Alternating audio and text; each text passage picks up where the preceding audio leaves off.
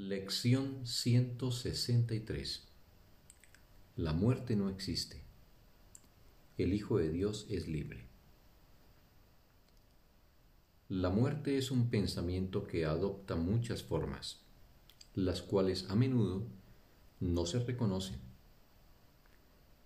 La muerte puede manifestarse en forma de tristeza, miedo, ansiedad o duda, en forma de ira falta de fe y desconfianza, preocupación por el cuerpo, envidia, así como en todas aquellas formas en las que el deseo de ser como no eres pueda venir a tentarte. Todos esos pensamientos no son sino reflejos de la veneración que se le rinde a la muerte como salvadora y portadora de la liberación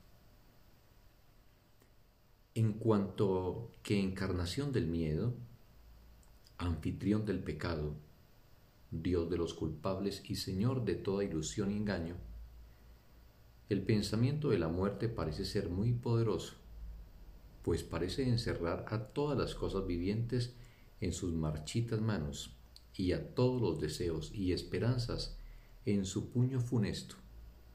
Así, como percibir toda meta únicamente a través de sus ojos invidentes. Los débiles, los indefensos, así como los enfermos, se postran ante su imagen, al pensar que sólo ella es real, inescapable y digna de su confianza, pues la muerte es lo único que inevitablemente llegará Todas las cosas, excepto la muerte, parecen ser inciertas y perderse demasiado pronto, independientemente de cuán difícil haya sido adquirirlas.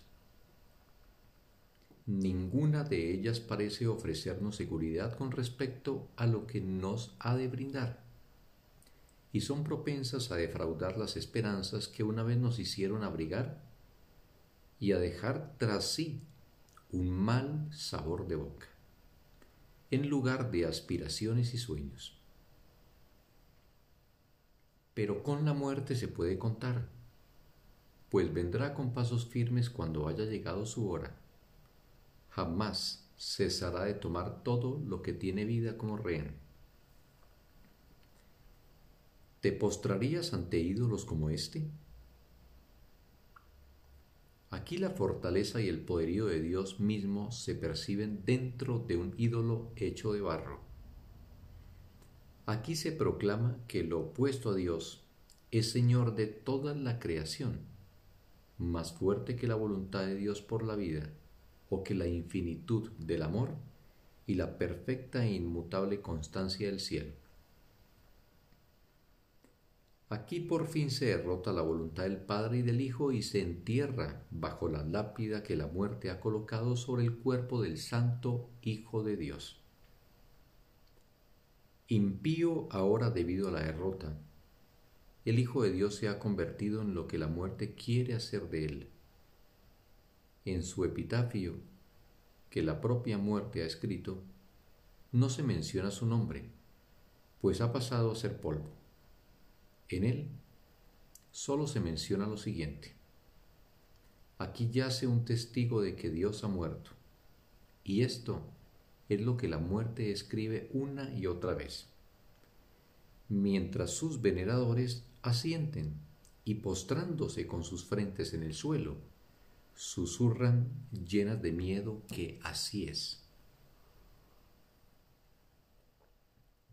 Es imposible venerar a la muerte en cualquiera de las formas que adopta y al mismo tiempo seleccionar unas cuantas que no favoreces y que incluso deseas evitar, mientras sigues creyendo en el resto. Pues la muerte es total. O bien todas las cosas mueren, o bien todas viven y no pueden morir. En esto no hay términos medios pues aquí nos encontramos de nuevo ante algo que es obvio y que debemos aceptar si queremos gozar de cordura. Lo que contradice totalmente un pensamiento no puede ser verdad, a menos que se haya demostrado la falsedad de su opuesto.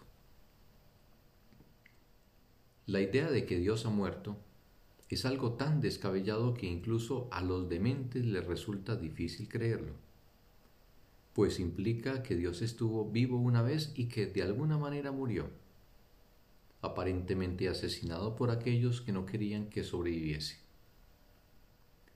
Al ser la voluntad de estos más fuerte, pudo vencer a la suya y de esta manera la vida eterna sucumbió ante la muerte, y al morir el Padre, murió también el Hijo.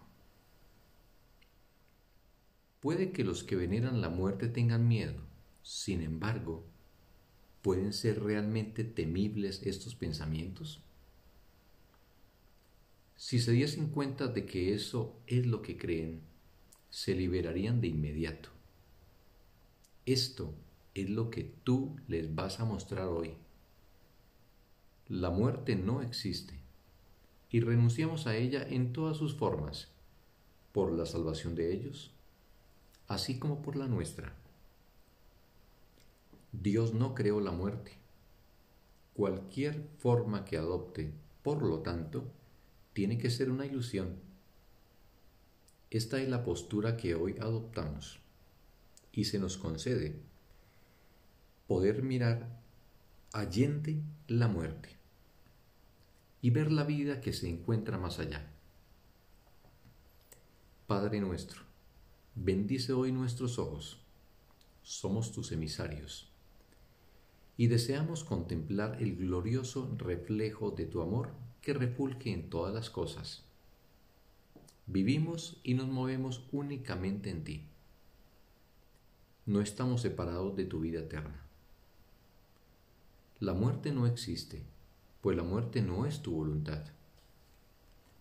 Y moramos allí donde tú nos ubicaste, en la vida que compartimos contigo y con toda cosa viviente para ser como tú y parte de ti para siempre. Aceptamos tus pensamientos como nuestros y nuestra voluntad es una con la tuya eternamente. Amén.